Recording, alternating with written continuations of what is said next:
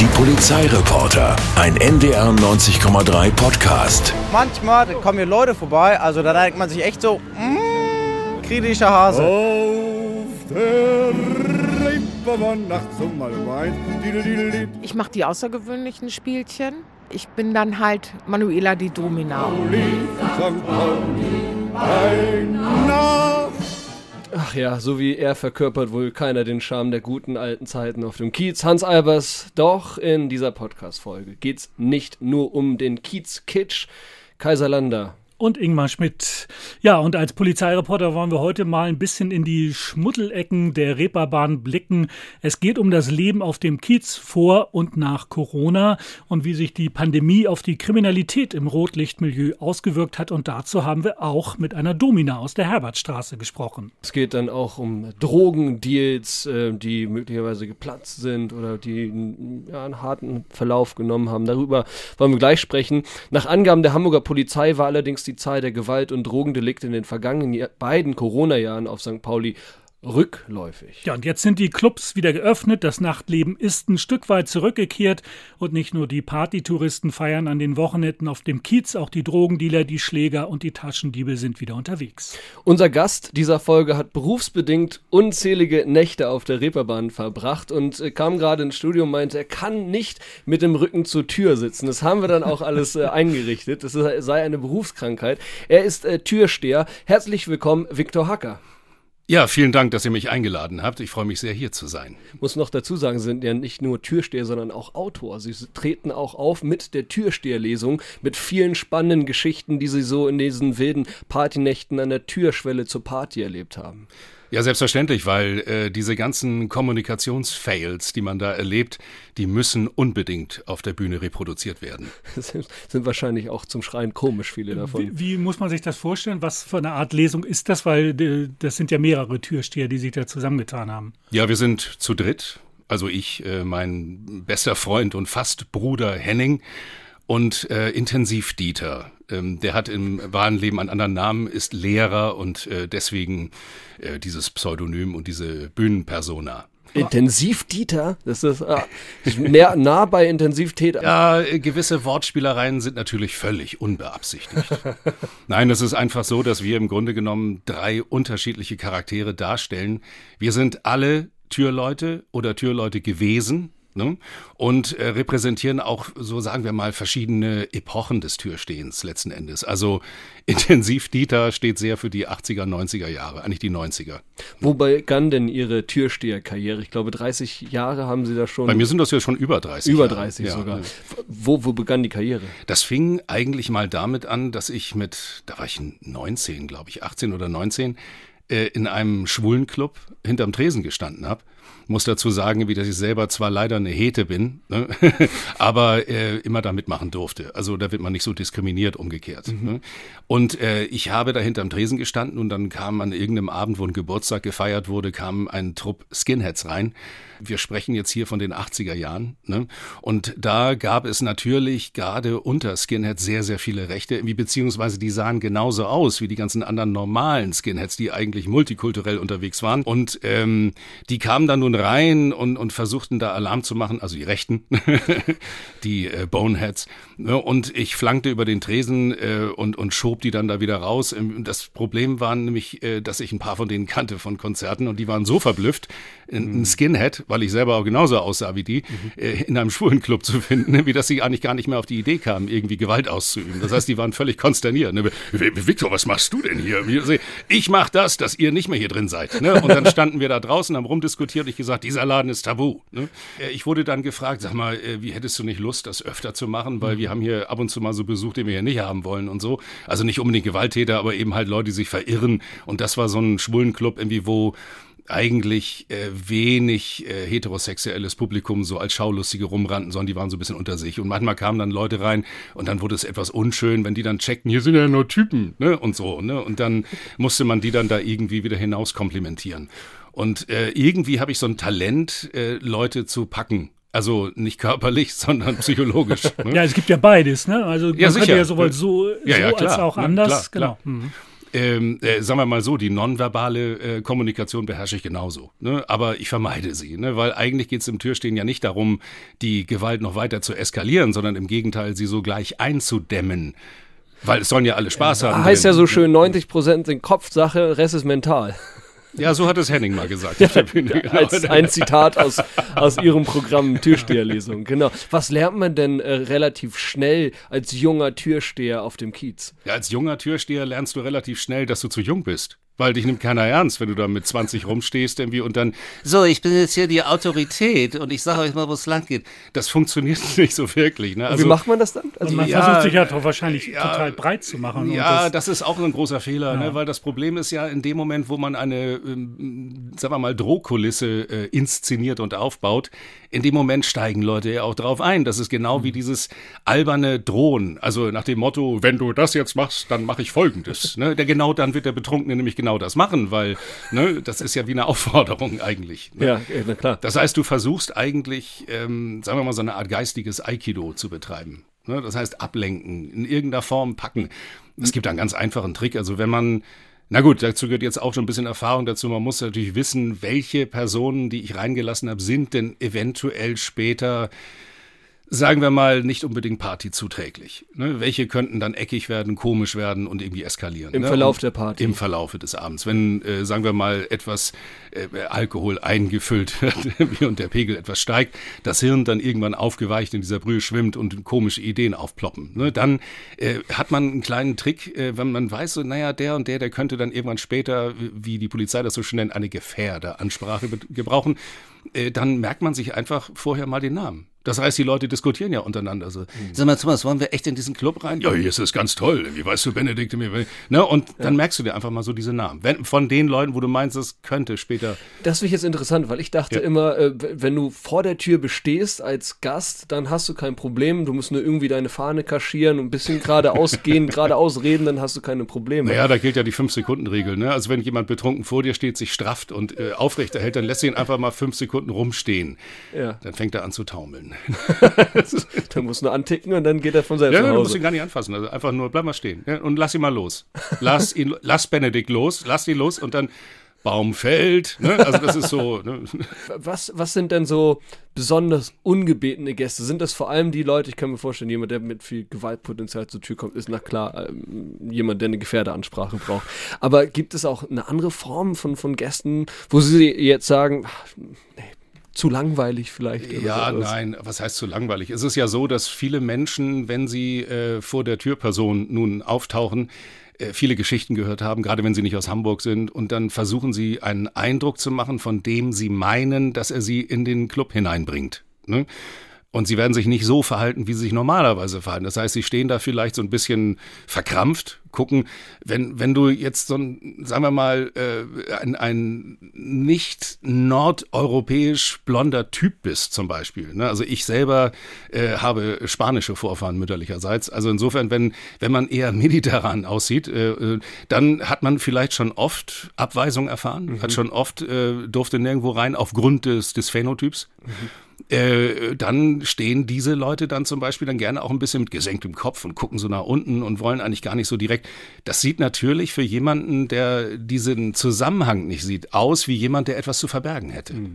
Und dann springt jemand, der unerfahren ist, an der Tür darauf an und sagt so, ja, nee, warte mal, wie mit dir stimmt doch was nicht, du guckst so komisch. Ne? Ich sag mal so, dass, äh, was mir persönlich immer große Probleme bereitet, sind unbegleitete Jungmanntruppen. Also unbegleitet im Sinne von keine weibliche äh, Aufpassperson dabei. Junggesellenabschiede. Ja, Das ist wahrscheinlich noch so eine extra Kategorie. Ne? JGAs. Aber die gab es ja früher, glaube ich, noch nicht so. Ne? Also als sie angefangen haben, so, da waren noch so diese typischen Junggesellinnenabschiede, die man heute sieht, wahrscheinlich noch nicht so. Ne, das wurde im Laufe der Jahre ne? mehr. Ne? Ich glaube, das gibt einen Zusammenhang mit den Kieztouren. Ne? Also je Ja. mehr Kiezführungen und Kieztouren es gab, desto mehr JGAs gab's, sowohl weiblichen wie männlichen Geschlechts. Ne? Weil eben halt sehr viele Leute über den Kiez gebracht wurden. Das ist ja mal eine tolle Idee, jetzt feiern wir hier Detlefs Abschied. Ne? Und dann kommen die da aus Pinneberg angereist äh, und äh, naja, ne? unbegleitete Jungmann-Truppe halt. Ne? Über welche äh, Läden Läden sprechen wir denn jetzt eigentlich? Wo, wo standen sie überall an der Tür? Weil ich glaube, ich, äh, sie haben mich sogar mal in den Club gelassen, in, ins Headcrash. Wie konnte das passieren? Ja, genau. Ich habe mich äh, benehmen können für, für mehr als fünf Sekunden. Oh, die- nicht schlecht. Ja, genau. Der Pegel war noch nicht so hoch. Nee, im Headcrash war das, glaube ich. Ja, ja, Headcrash, da habe Ja. ich sehr, sehr lange und zwar von Anfang an. Seit es den Laden gibt, 2007 habe ich da gestanden. Hamburger Berg war Ja. das. Genau. Und auf dem Hamburger Berg vor allem auch das Roschinskis. Da war ich, äh, glaube ich, fast 15 Jahre an der Tür. Was war problematischer? wo wo ging es mehr zu Sachen?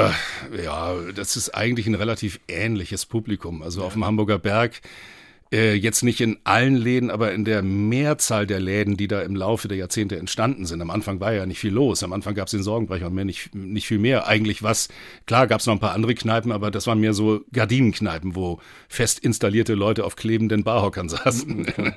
naja, aber als diese, diese Clubs so auftauchten, wo ein studentisches Publikum dann eben vorwiegend vorhanden ist, ähm, das ist ein relativ ähnliches Publikum. Das ist sehr homogen. Ne? Das wandert dann von einem Club zum nächsten und nutzt eigentlich. Das heißt, die Clubs haben sich ja musikalisch und sonst wie auch ein bisschen dem angepasst. Das heißt, es gibt einen Schwerpunkt und dann so Abweichungen, also ein bisschen mehr Metal, also im Sinne von modern New Metal, alles Mögliche und ein bisschen mehr Popmusik, ein bisschen mehr da. Aber im Grunde genommen ist das relativ ähnlich. Ne? Das heißt, irgendwie, du hast ein großes Publikum für den Hamburger Berg.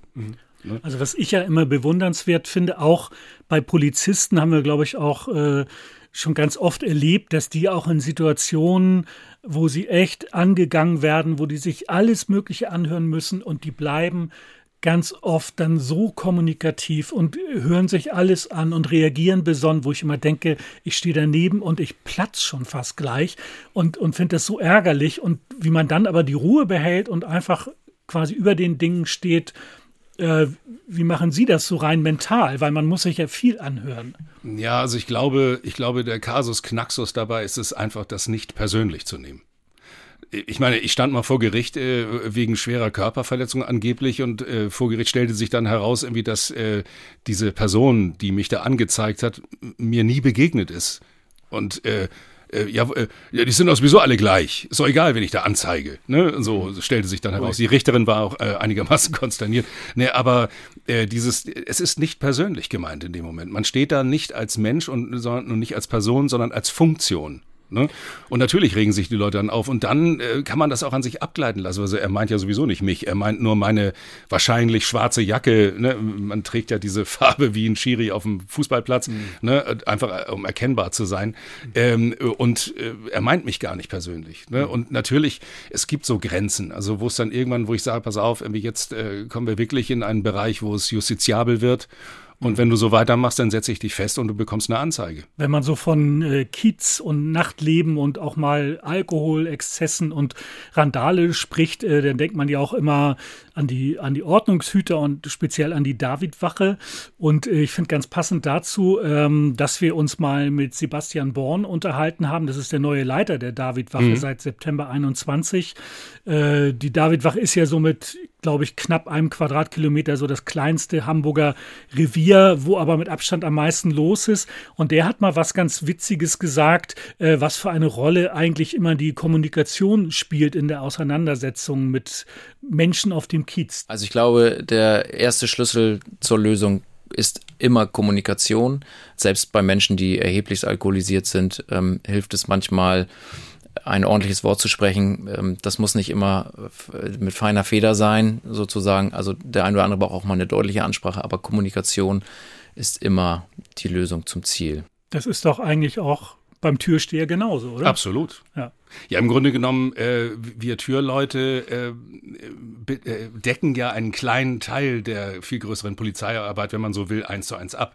Das heißt, wir haben es mit Menschen zu tun, die vielleicht in diesem Moment etwas außer sich sind, äh, die in der Regel vielleicht eher harmlos sind, aber in dieser speziellen Situation dann unter Stress stehen und wo es dann in alle Richtungen gehen kann. Also das machen Polizisten und Polizistinnen natürlich ganz genauso wie wir. Aber als Türsteher ist man doch auch immer so ein bisschen Prellbock. Also alle, die jetzt schon so leicht aggressiv irgendwo hinkommen und sich noch nicht abreagiert haben, für die kommt doch so ein Türsteher gerade wie gerufen, weil mit dem kann man sich ja auch am ehesten dann irgendwie anlegen und, und wo ist da sozusagen auch der Punkt, wo man dann irgendwann merkt, so, also mit dem kann ich jetzt nicht reden, sondern den muss ich jetzt einfach mal irgendwie auch mal anpacken oder der ich weiß nicht, ob man so sagt, der braucht jetzt auch mal eine Schelle oder wie man das formuliert. Der kriegt jetzt mal ein paar aufs Maul und dann ist Ruhe hier. Nee, das funktioniert eigentlich eher so wie bei kleinen Kindern. Ich weiß, wenn, wenn so ein kleines Kind völlig eskaliert und ausflippt, dann muss man das ja einfach nur so richtig in den Arm nehmen und so ein bisschen festdrücken. Also jetzt nur so an sich drücken, irgendwie, damit es dann irgend so eine Art Grenze erfährt, ne? eine, eine Raumgrenze. Ne? Und dann beruhigt es sich. Ne? Und so ähnlich funktioniert das auch mit betrunkenen Gästen. Hart, aber bestimmt. Nein, nicht, äh, ja, das ist einfach, äh, das Problem ist häufig bei Menschen, die jetzt sich äh, vorher schon irgendwo anders aufgeregt haben und irgendwo anders negatives Feedback erfahren haben und das so aufstauen, das geht ja nicht weg, sondern das bleibt dann die ganze Zeit da drin und irgendwann treffen sie dann auf irgendjemanden, wo dieser eine, ne, dann sage ich einfach nur, äh, kann ich mal einen Blick in deine Tasche werfen. Ne? Und dann, dann platzt derjenige. Ja, ja. Ne? Okay. Und äh, eigentlich aus dem nichtigen Grund für mich, aber ich weiß ja nicht, was er vorher schon alles erlebt hat. Aber und Gehen wir dann, mal ganz kurz zu so einer Situation. Ja. Äh, vielleicht auch mit einem Beispiel. Was ist so eine Geschichte, an die Sie sich erinnern können, in, in der vielleicht Worte nicht mehr zielführend waren? Es gab tatsächlich mal eine Situation, äh, die habe ich ein paar Mal also erlebt, wo es war mal eine Zeit lang, das ist bestimmt schon zehn Jahre her, da war es mal irgendwie Mode unter unter jungen Typen natürlich, ne? ja ja, ne, die Maskulinität, die toxische und äh, die einfach dann mal über den Kiez zogen und dann einfach mal zu einem Türmann rannten und ihn irgendwie schubsten, in den Bauch boxten oder irgendwie versuchten ihn zu tackeln. Und ich hatte so eine Situation auch einmal. Ich kontrolliere da einen Ausweis von von zwei äh, für mich sehr jungen Gästen, wollte wissen halt, ob die volljährig sind und sehe so aus dem Augenwinkel jemanden anfliegen mit dem Knie. Ne? Äh, ja, ne, das war das Problem war bloß, ich hatte äh, eine Stichschutzweste an und stand ziemlich nah am, am, äh, am, am Türpfosten. Das heißt, äh, ich bin nicht weit, äh, nur so vielleicht fünf, sechs Zentimeter nach hinten geschoben worden und sein Knie bekam dann die volle Wucht irgendwie der Stichschutzweste und der blockierenden, des blockierenden Türpfostens und mir dazwischen ab. Ne? Das heißt, irgendwie, indem man, äh, ich glaube, der brach sich sogar die Kniescheibe und ging zu Boden und ich bin dann gleich auf ihn drauf, weil ich, ne, und habe ihn dann da fixiert. Äh, und das ist ein paar Mal passiert. Also das waren so merkwürdige Dinge, die eigentlich gar nichts mehr mit irgendeiner Person zu tun haben, nur nur mit einer Art von, keine Ahnung, äh, Testosteron-induzierten Mutprobe. Ne? Das heißt, man kassiert dann schon mal das ein oder andere blaue Auge. Das kann passieren. Äh, Man, äh, man sollte als Türperson vor allem eines abkönnen. Äh, blaue Flecken zu kassieren, die äh, nicht unbedingt jetzt aus Schlägereien entstehen, sondern wenn zum Beispiel so ein Club, äh, Sie sagten ihn, haben ihn vorhin angesprochen, das Headcrash, das auf zwei Ebenen oben halt eher die härtere Mucke für, äh, äh, ne, aufführt und dort eben halt auch Moshpits entstehen, die echt ein bisschen eskalieren können, wenn da Leute mit drin sind, die sich damit nicht so richtig auskennen. Das Aber das heißt, ist immer Moment, da muss man als, ja, Ja, aber aber- da muss man irgendwann als Türperson rein und die Leute ein bisschen runterholen, Ja. weil wenn man merkt, irgendwie, da geht gleich einer zu Boden und das sind nicht Leute, die diese Musik häufig hören, sondern vielleicht Touris oder Städtereisende, die, oh wow, ich kann hier einfach einen umrennen, ne, und dann äh, das nicht checken, dass man auf, aufeinander aufpasst in so einem Moshpit, ne, und dann muss man halt dazwischen und wenn,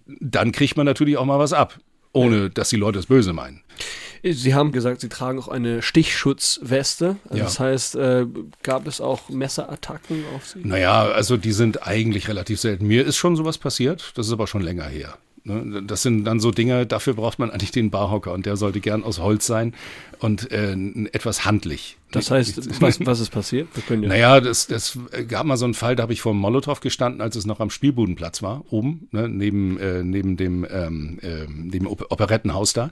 Äh, und äh, da steht man, äh, einmal oben stand man da und einmal unten noch direkt im eigentlichen Raum. Ne? Und äh, quasi der Vorstopper oder die Vorstopperin oben, irgendwie, die fing dann natürlich dann, die Person fing dann alles ab, so wie die Fusselbürste, die die Katzenhaare aus der Nacht zieht sozusagen. Ne? Und äh, und da war das halt so, dass da einer, äh, zwei Jungs kamen da an, die da eigentlich gar nicht, wo ich dachte, so, ihr wollt hier gar nicht rein, das ist überhaupt nicht eure Musik und das ist irgendwie so komisch. Und der, der, äh, der Zubetrunkene, den ich eigentlich nicht drin haben wollte, wie der ging aber einfach wieder, aber sein Kollege, der zückte dann plötzlich irgendwie da ein, äh, ein Einhandmesser und, und meinte dann sofort auf mich losgehen zu müssen. Ne? Und ich habe das dann zum Glück im, schon gesehen, dass er die eine Hand immer so merkwürdig, äh, ne? also äh, ich sagte ja im Vorgespräch, man erkennt vor allem an Bewegungsmustern, wie Leute drauf sind. Ne? Und man achtet weniger auf die Mimik und auf alles andere, weil man es oft auch gar nicht richtig sehen kann im Dunkel. Aber die Körperbewegung, die, die, also die, die, das ganze Auftreten und das Bewegen im, im Raum, irgendwie, das ist erkennbar. Und da war das so, da habe ich mir dann halt einen Barhocker gegriffen und den dazwischen gehalten. Also man hält ihn dann quer und alles und dann kommt derjenige mit dem Messer nicht mehr an dich ran. Ich habe damals aber auch schon einen Stichschutz getragen und äh, es ist äh, eigentlich ist dieser Stichschutz jetzt nicht dafür, dass man jedes Wochenende irgendeine Messerattacke abwehrt, mhm. was eigentlich nicht passiert, sondern es ist wirklich selten. Ähm, es ist eigentlich aber auch so ein Ding, irgendwann passiert es vielleicht mal. Ne? Und dann ist es besser, das Ding zu tragen, auch wenn es scheiße unbequem ist. Wir haben ja als Reporter, wenn wir losziehen, auch oft äh, Sicherheitsleute dabei, die uns schützen sollen. Beispielsweise beim Derby HSV St. Pauli, da stand ich auch am Volkspark. Und mein Wachmann quasi erzählte mir, er hatte immer eine Stichschutzweste an, wenn er ein schlechtes Gefühl hatte. Wenn Ja. er ein Gefühl hat, Ja. heute könnte irgendetwas passieren. Und daraufhin fragte ich, ja, und, und, und heute? Ja, heute habe ich sie an. Und dann äh, kam auch schon die St. Pauli-Fans, da kamen schon die Ultras auf mich zu und ich wusste nur, okay, wie komme ich hier raus? Dann habe ich sofort zur Seite geschubst und ich dachte, es würde anders ablaufen. Ich dachte, er würde tatsächlich äh, versuchen, irgendwelche Fans abzuwehren, aber er hat mich viel mehr zur Seite geschubst, Ja. runtergenommen, damit ich keine äh, Schläge oder Tritte abbekomme. Ja, guter Mann. Das war interessant zu, Ja. zu, zu sehen, wie so etwas funktioniert. Also auch am eigenen Leib zu spüren. Und äh, da stelle ich mir natürlich auch die Frage, ähm, Kiez früher, heute, Sie haben gesagt, damals äh, hatten Sie schon eine, eine Stichschutzweste an. Was heißt damals? Von welchem Jahr sprechen wir? Ja, wir sprechen ja von den frühen 90ern. Frühe 90er. hat hat ja. sich der Kiez gewandelt? Der Kiez wandelt sich immer. Ständig. Ne, Das gibt ja auch Verroht? nicht den Kiez. Man Verroht, kann ja nicht oder? sagen, nein, er ist immer irgendwie anders. Ne, Das ist, ähm, ich, ich will mal so sagen, ich, ich habe das für mich persönlich mal in so zehn Jahresschritte äh, unterteilt gesehen. Ne? Das heißt, alle zehn Jahre ist irgendwie der Kiez anders. Ne? Und das ist er schon seit äh, über 100 Jahren. Ne? Es gibt nicht die Zeit, wo man sagt, ja damals die, die gute Zeit. Ja, welche meinst du? Die 90er, die 80er, 70er, 2000er? Wa- Was ist jetzt die gute Zeit? 2010er? Ne? Ja, aber es gibt natürlich immer Ja, diese, ne? die Leute, die dann sagen, ach, früher war es so, da hat man sich kurz gehauen, Ach, das da ist- lag einer am Boden und hat man nicht nachgetreten und, und vor allem Ja. nicht eingestochen. Ja, das ist Romantik. Aber das ist ganz, ganz früher. Das ne? ganz früher. Nee, selbst Das da. ist das, die Zeiten besingt Hans Albers. Ganz, ganz früher, ganz, ganz früher war das sogar noch brutaler. Die Leute haben dann nur nicht, äh, noch nicht so viel Ahnung gehabt vom Kämpfen. Tja, okay, okay. Wir haben auch natürlich mal Kiezgänger gefragt, die jetzt ja nach und nach wieder dort äh, hinpilgern, um äh, in die Disse zu gehen und wieder abzuhotten, schön zu feiern. Um äh, wie viele 80er-Begriffe kann man eigentlich in einen Satz packen? ähm, und äh, genau, und, und da, da haben wir mal auch vor allem äh, unter dem Aspekt Stress auf dem Kiez nachgefragt, was die Leute, die jungen Leute dort so erlebt haben. Wenn du nur unter Mädchen bist, dann musst du dir natürlich Gedanken machen, weil es gibt immer komische Typen, die dich anlabern. Aber wenn du mit einer sicheren Gruppe unterwegs bist, dann geht das halt eigentlich. Und die meisten sind eh zu betrunken dafür, um es halt überhaupt hinzukriegen, dich zu hauen oder dich irgendwie anzumachen. Von daher brauchst du dir eigentlich keine Sorgen machen. Es gibt immer irgendwelche Leute, die dir helfen. Das letzte Mal, als ich auf dem Kiez war, war zum Beispiel kurz nachdem alles wieder aufgemacht hat. Ich laufe einfach so mit meinem Freund. Wir unterhalten uns und dann kommt so ein richtig besoffener Pöbeltyp und erzählt irgendwas von wegen äh, Perle, bla bla bla. Ich bin einfach so weitergelaufen mit meinem Freund. So, und dann fängt er an, mich richtig zu beleidigen, von wegen, wie hässlich ich bin und so. Die Paulianer, die machen immer Scheiße, ne? Aber die St. Paulianer, ne? Die, die sind die schlimmsten. Nö, ich fühle mich eigentlich grundsätzlich nicht bedroht. Nicht von, von Corona, nicht von irgendwelchen Männern oder sonst was. Ich glaube, in der richtigen Gesellschaft braucht man keine Angst haben, wenn man Freunde Genau. dabei hat, die einem unterstützen. So viel Stress auf dem Kiez, da kann man dem gern mal aus dem Weg gehen. Wenn man sich einfach normal anstellt, dann haben die auch keinen Bock auf Stress und alles gut. Messerstecherei, ja, also Drogenübergabe, aber der wollte nicht zahlen und dann, ja, was soll man machen, ne? Irgendwie muss man sein Geld eintreiben, ne? Macht man auch nicht gerne, aber irgendwie muss man halt, ne? Muss ja über die Runden kommen, ne? Boah, Kopfschütteln allerseits. Da ist ja aber auch ein bisschen Selbstdarstellerei dabei, oder? Ja, i- das vor allem. Und ähm, aber ich muss dazu sagen, ich habe die Umfrage an einem Tag geholt, an dem ich selbst das Gefühl hatte, oh, das ist heute ein chilliger Chi- Kiez. also ich finde auch, ähm, das, das, das klang ja eben auch so ein bisschen an im Gespräch. Der, der Kiez durchlebt ja mehrere ähm, Wechsel äh, und äh, Wechsel, Wechsel der, der Emotionen oder der Lagen. Und äh, als ich dort war, hatte ich das Gefühl, hm, ganz, ganz entspannt heute. Und äh, eine Woche vorher war ich dort und da war es eine sehr, sehr angespannte Lage. Leute liefen mit Ellbogen über den Kiez und man wurde hier und dort hin und her geschubst. Äh, ohne überhaupt da irgendwie ein böses Wort fallen zu lassen. Ja, ja. Oder? Das ist schon irgendwie so ein, äh, ja, wie so ein Chamäleon, dieser Kiez. Naja, deswegen sprechen Gastros immer gern von Vollmondnächten und die haben nicht unbedingt etwas mit dem tatsächlichen Vollmond zu tun. ne? Das ist einfach so, dass Menschen manchmal, man kommt da auf den Kiez und denkt so, was ist denn hier los? Das ist doch eigentlich alles chillig, ne? Genau das, was Sie gesagt Mhm, haben. ja. Es ist, ne, es ist doch eigentlich alles eben in der U-Bahn oder S-Bahn war doch alles noch nett irgendwie. Und jetzt komme ich hier raus und plötzlich rennen hier alle mit eckigen, spitzen Ellenbogen durch die Gegend. Genau das. Und man weiß nicht, wo das herkommt. Ich, ich also. Haben Sie eine Erklärung so eine nach- Art nach 30 Jahren? Massenpsychologie vielleicht, irgendwie irgendwelche, ich glaube, das geht wie Wellen durch Menschenmengen. Ne? Das heißt, irgendwo fängt es an, dass Leute schlechte Laune haben und stecken damit die Leute um sich herum an. Das ist wie so eine Laola-Welle und am Ende weiß dann äh, der, der letzte Laola-Mensch, der weiß dann gar nicht mehr, warum er das eigentlich macht. Ne? Also ich neige jetzt nicht zum Aberglauben, aber man hat so Nächte, da denkt man, irgendwie ist hier der Wurm drin. Wir wollten ja auch so ein bisschen über, über Kiezleben vor und nach Corona sprechen. Wie ist das zurzeit eigentlich? Ist das Kiezleben schon wieder so richtig bei 100 Prozent oder was hat die Pandemie da für Spuren hinterlassen? Also ich bin derzeit nicht so aktiv. Ich bin in meinen beiden anderen Berufsfeldern als Autor und als Sprecher aktiv. Ähm, vielleicht werde ich demnächst noch mal wieder ein bisschen aktiver werden in Sachen Tür, aber eigentlich habe ich während der Pandemiezeit logischerweise diesen Berufszweig halt verloren. Ne? So, und ähm, es ist so, dass äh, die es, es dauert noch ein bisschen, bis die Leute wieder richtig loslegen. Ne? Also äh, es ist zwar so, dass die Kneipen sich jetzt gerade wieder ein bisschen füllen ne? und äh, dass das aber auch, es, es ist aber, ich glaube, die Leute haben regelrecht verlernt zu feiern. Die müssen das erst wieder so richtig in Gang. Ich habe damit gerechnet, dass das totaler Exzess entstehen wird, sobald alles So wieder freigegeben großes wird. Nachholbedürfnis, Genau, ne? ne? Ja. aber ist so eigentlich nicht. Ja. Also es ist ein sehr vorsichtiges Hineintasten, so wie in kaltes Wasser. Ne? Erstmal den Zeh reinstecken. Erstmal wieder auf Betriebstemperatur kommen.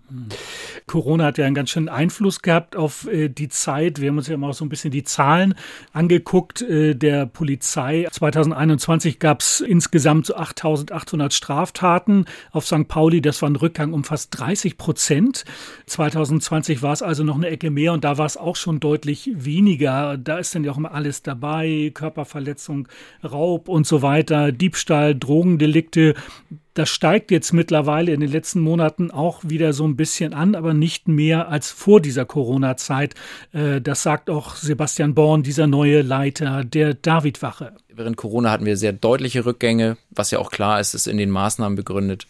Abstand und Kontakt und so weiter. Und das ist jetzt anders. Also wir haben wieder deutlich mehr Menschen an den Wochenenden, die dann da sind, Touristen, Feiernde. Ähm, der Hunger ist wieder da. Ich, wahrscheinlich war er nie weg, er konnte nur nicht ausgelebt werden und ist jetzt wieder da und die Menschen kommen zurück, genau. Aber es ist nicht so, dass wir jetzt irgendwie vom Verhalten oder von den Zahlen irgendwie über dem Niveau liegen würden äh, im Vergleich zu vor Corona. So ist es nicht. Also genau das, was Sie auch sagen. Ne? Es läuft so wieder an, aber Ja. so irgendwie so ganz unbeschwert und in voller Breitseite, da sind wir irgendwie noch nicht wieder. Ja, die Menschen haben es ja auch verlernt in der Zeit. ne? Ich meine, wenn man zwei Jahre lang einfach immer nur zu Hause rumhängt, ne, dann verlernt man vieles. Ich glaube, dass auch so dieses Zwischenmenschliche muss wieder trainiert werden. Das heißt, irgendwie wieder überhaupt in Kontakt zu kommen. Das heißt, gehe ich jetzt an Tresen, oh Gottes Willen, da stehen drei Leute, irgendwie, ne, jetzt wie komme ich da hin, ohne zu nahe an die Leute. Ne? Man gewöhnt sich Verhaltensweisen an, schnell und braucht aber eine ganze Weile, um sie wieder loszuwerden. Jetzt muss man natürlich auch sagen, ähm, und äh, mir sei diese Überleitung erlaubt, Türsteher sind nicht die einzigen, die auf dem Kiez zuhauen können. Ingmar, du hast äh, heute Morgen zur Vorbereitung auf diesen Podcast eine Domina getroffen. Wie war es denn bei der Dame? Manuela heißt sie. Manuela Freitag, die ist seit vielen Jahren Domina in der Herbertstraße, ist auch mit 57 Jahren die Dienstälteste dort. Äh, die hat ein ganz interessantes Buch geschrieben, das heißt Herbertstraße, kein Roman.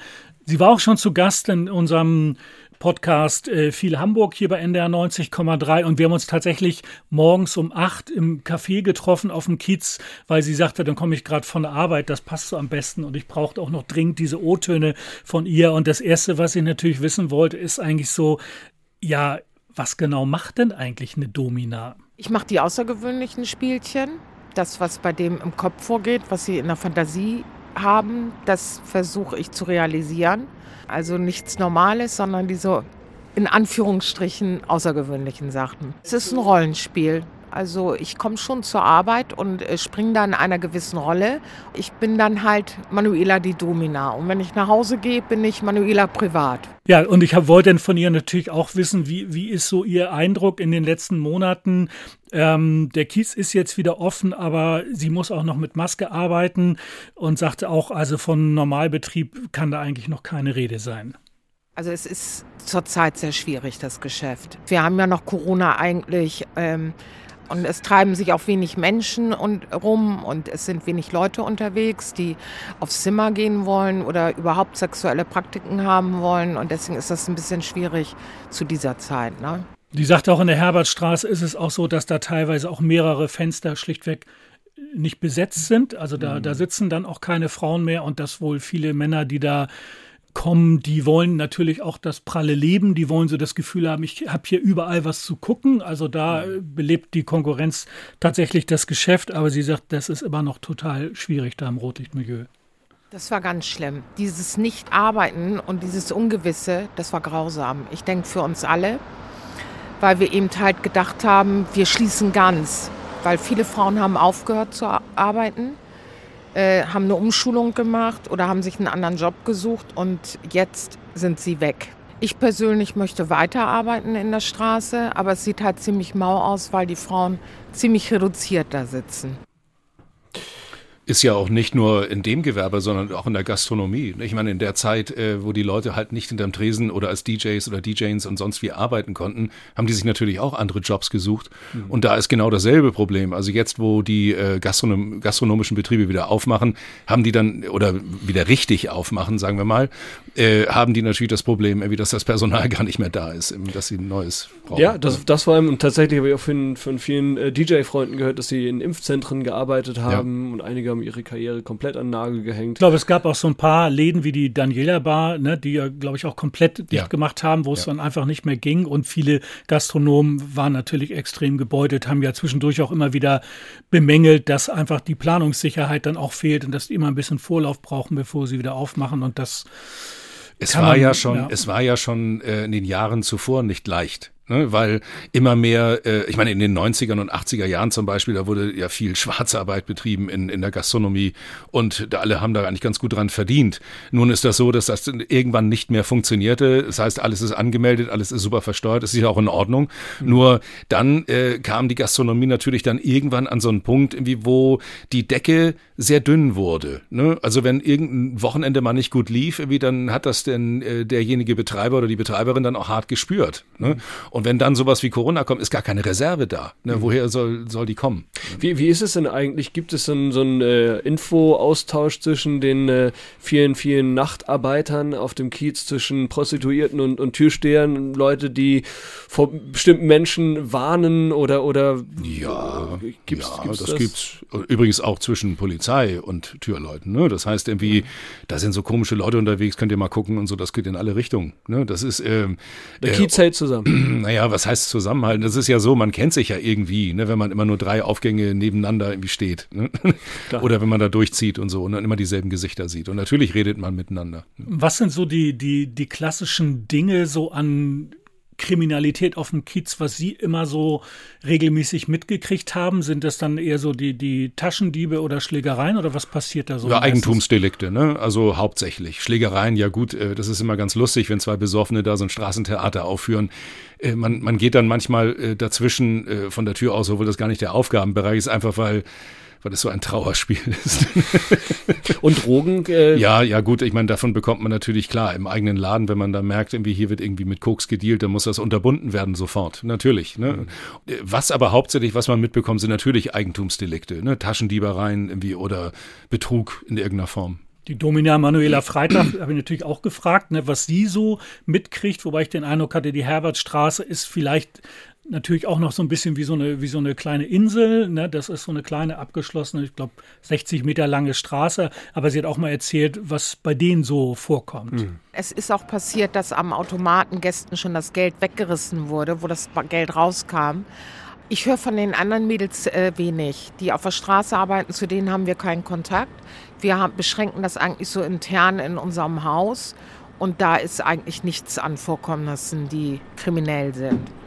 Ingmar, wir hatten äh, zur Recherche auch schon über Manuela die Domina gesprochen mhm. und äh, sie hatte früher einen Zuhälter, ist inzwischen selbstständig. Ja, ich glaube seit vielen Jahren schon, ne, wo wie wohl auch viele andere da in der Herbertstraße. Also das ist quasi alles auf eigene Rechnung, aber. Gibt es dafür einen Grund die, für diesen Wechsel zur Selbstständigkeit? Oder? Ich nehme an, dass es besser ist, aber ich, ich, ich aber weiß da es sie nicht. nichts nee, zugesagt. Nee, das weiß ich nicht. Nee, mhm. Okay. Aber ich glaube, also ich hatte auch so den Eindruck, man kennt sich da schon, die passen auch, die direkten Nachbarn passen auch aufeinander auf, hat sie erzählt.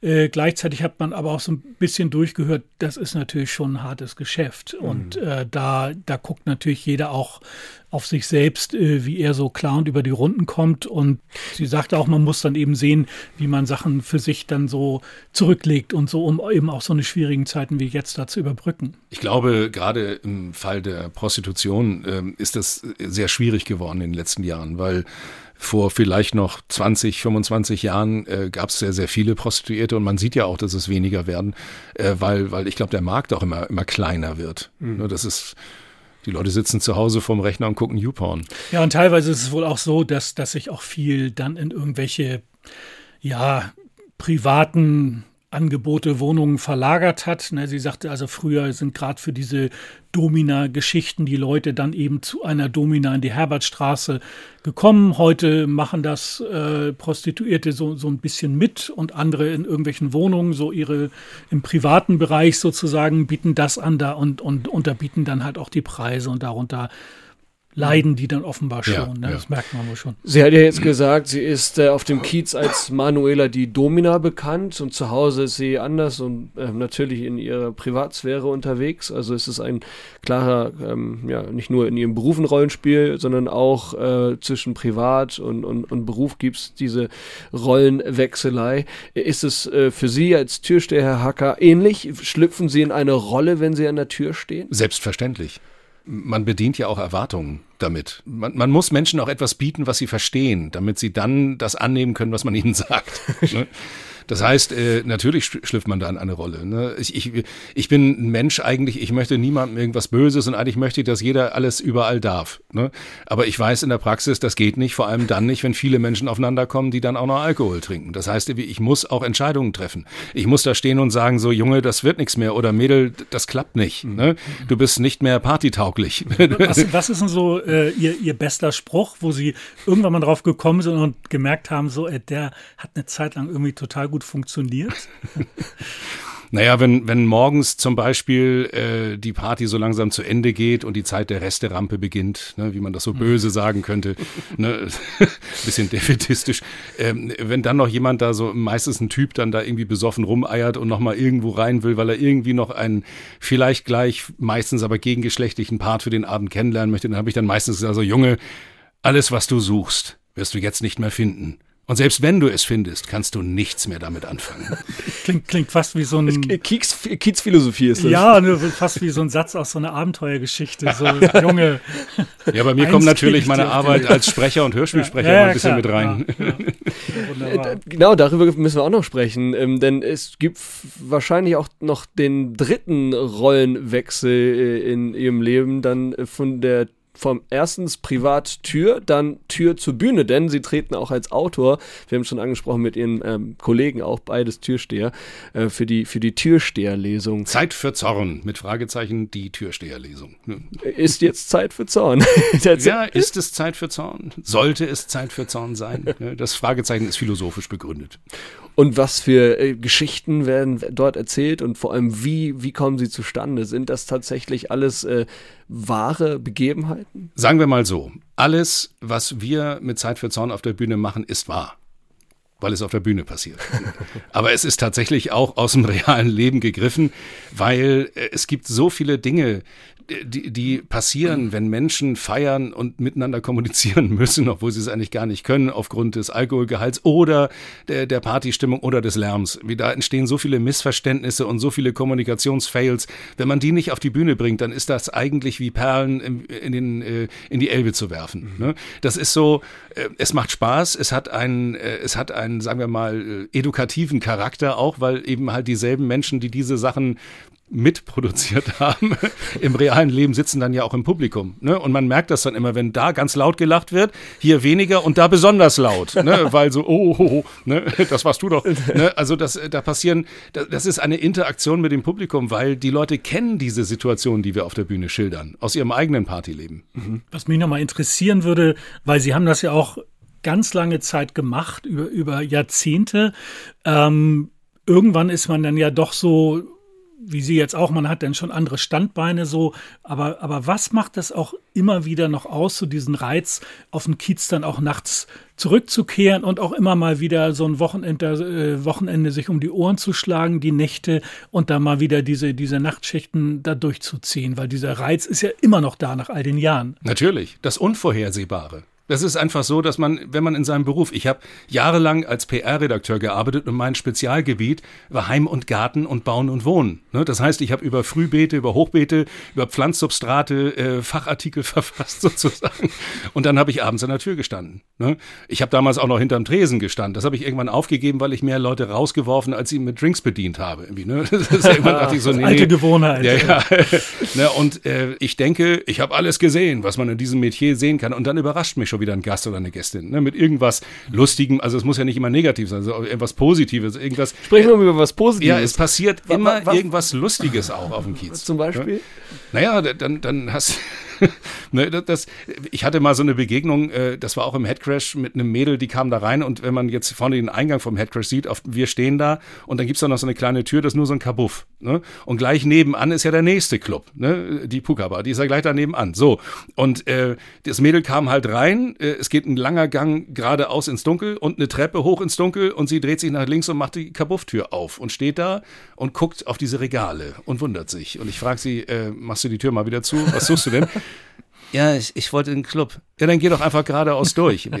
Ja, ich wollte auch in den anderen Club. Ich so, dann musst du hier rausgehen, dich rechts wenden und dann wieder, kann ich nicht hier durch? Und dann sage ich, äh, ja, also mit ein bisschen Anlauf und ordentlich Schwung mag es dir gelingen, die Mauer zu durchbrechen. Dass ihr Türleute immer so scheiße sein müsst, ne? Und geht raus und geht nach links weg, äh, also weg von dem anderen Laden, wo sie jetzt hin wollte.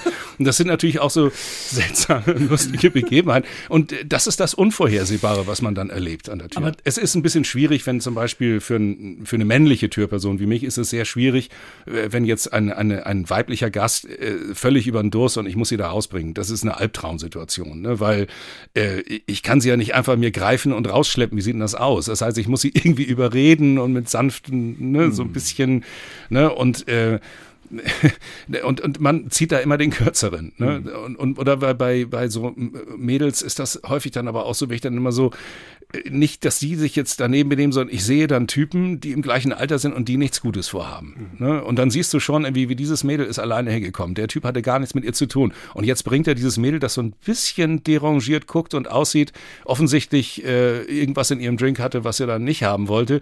Und er so, das ist nur meine Freundin, die bringe ich jetzt nach Hause. Und ich sage, ja, nichts wirst du machen. Und das zu erkennen und dann zu merken, Okay. so, Mhm. na, mir, mir tut das dann furchtbar leid, wenn, wenn Leute so ganz, auch wenn sie einfach nur kaum im Laden schon beklaut werden von irgendeinem Taschendieb oder so, das ist so, mir tut das dann furchtbar leid, weil diese Menschen, die gehen los, die haben die ganze Woche gearbeitet und jetzt wollen sie einfach mal Spaß und Fröhlichkeit und der Abend endet dann abrupt. Mhm. Na, und Ja. da, das ist auch so ein Ding, wo ich dann irgendwie auch sauer werde. Also, wo ich dann mal so einen Taschendieb auch hochkant rausschmeiße oder eben so einen Typen nicht nett anfasse, wenn ich merke, irgendwie, der hat gerade irgendwie da so ein Mädel abgefüllt und mitgeschleppt. Es gibt ja auf dem Kiez auch immer noch so, so diese Koberer, ne, die doch immer an Ja, den Türen stehen und die Leute da teilweise. Stehen, glaube ich, unter Denkmalschutz. Also mit den wirklich skurrilsten So Sprüchen. wie der Nachtwächter, ne? Das steht auch unter, wahrscheinlich. Genau, aber mit den skurrilsten Sprüchen da so versuchen, in die Clubs zu ziehen. Aber wenn sie so erzählen, habe ich auch so den Eindruck, ein Großteil ihres Amüsements bei diesem Ganzen ist ja auch dieses ganze Schnacken mit den Leuten. Aber klar. Das macht doch unheimlich Spaß, oder Natürlich, nicht? natürlich macht das Spaß. Ne? Haben Sie mehrere Sprachen eigentlich äh, gelernt äh, für diesen Job? Ja, das, das, ist, das ist eine interessante Frage, weil eigentlich. Danke, das ist mein Job. Ja, das ist schön, ja, sehr gut gelöst. ähm, tatsächlich ist es so, dass das sehr hilfreich ist, wenn man viele verschiedene Sprachen drauf hat oder zumindest sich da irgendwie äh, verständlich machen kann. Bei mir ist das so, äh, klar, Deutsch, Englisch. Äh, ich kann ein bisschen Holländisch und ein bisschen Spanisch äh, und da äh, ist das manchmal ganz hilfreich, ne? wenn man zumindest da wie so. Ne? Ich leider nicht mehr, was, wo ich mich immer noch drüber ärgere, weil ich in der Schulzeit drauf reingefallen bin, Latein zu nehmen statt Französisch zum Beispiel. ne? Das Wort Nein können Sie wahrscheinlich in noch viel mehr Sprachen. Ja, und an vielen verschiedenen Betonungen.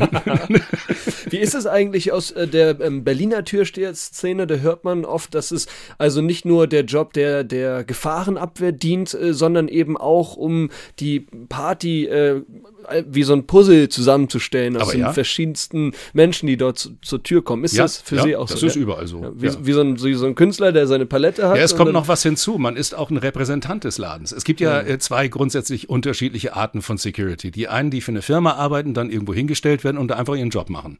Und dann gibt's die Leute, die direkt für den Laden arbeiten und da auch arbeiten wollen. Und solche Menschen sind natürlich dann auch interessiert daran, wie das der Laden gut läuft und Mhm. dass da eben halt Leute reinkommen und gute Laune, weil du gibst denen das ja mit.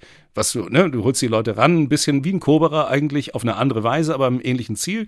Die Leute sollen da rein und ihr Geld ausgeben ne? äh, und zur Party beitragen. Aber äh, dazu muss man den Laden auch ein bisschen repräsentieren. Man muss auch so ein bisschen das Gefühl vermitteln, so der arbeitet gern hier und der will auch, dass wir hier drin sind. Ne? Be bedeutet aber auch, dass sie dann Menschen abweisen, äh, die vielleicht nicht zur Party passen. Naja, oder ich check sie erstmal ab. Ne? Das heißt, irgendwie erstmal kurz anhalten und sagen so, Junge, was los? Oder Mädel, ne? so irgendwie, wie geht's euch und sowas. Was ist denn, ihr müsst, hier- ihr müsst hier nicht rein. Wenn dann so, äh, das ist immer so, eine- so eine Truppe, die dann auf Städtereise, die dann da wie, wie die Schafe zur Schlachtbank dann so in den Laden trotten. Ich so, hallo, hallo, ihr müsst hier nicht rein. Also, wir zwingen euch nicht, hier Spaß zu haben. In, in Berlin wird man oft von Türstehern gefragt, ob man weiß, wer gerade auflegt, äh, ob man das Line-Up Ja, auf dem kennt. Hamburger Oh, Berg so- fragt man dann gern mal, wie der Laden heißt, wo sie gerade vorstehen. Gut. Ich, äh, äh, äh, äh, äh, keine Ahnung. Aber schön hier.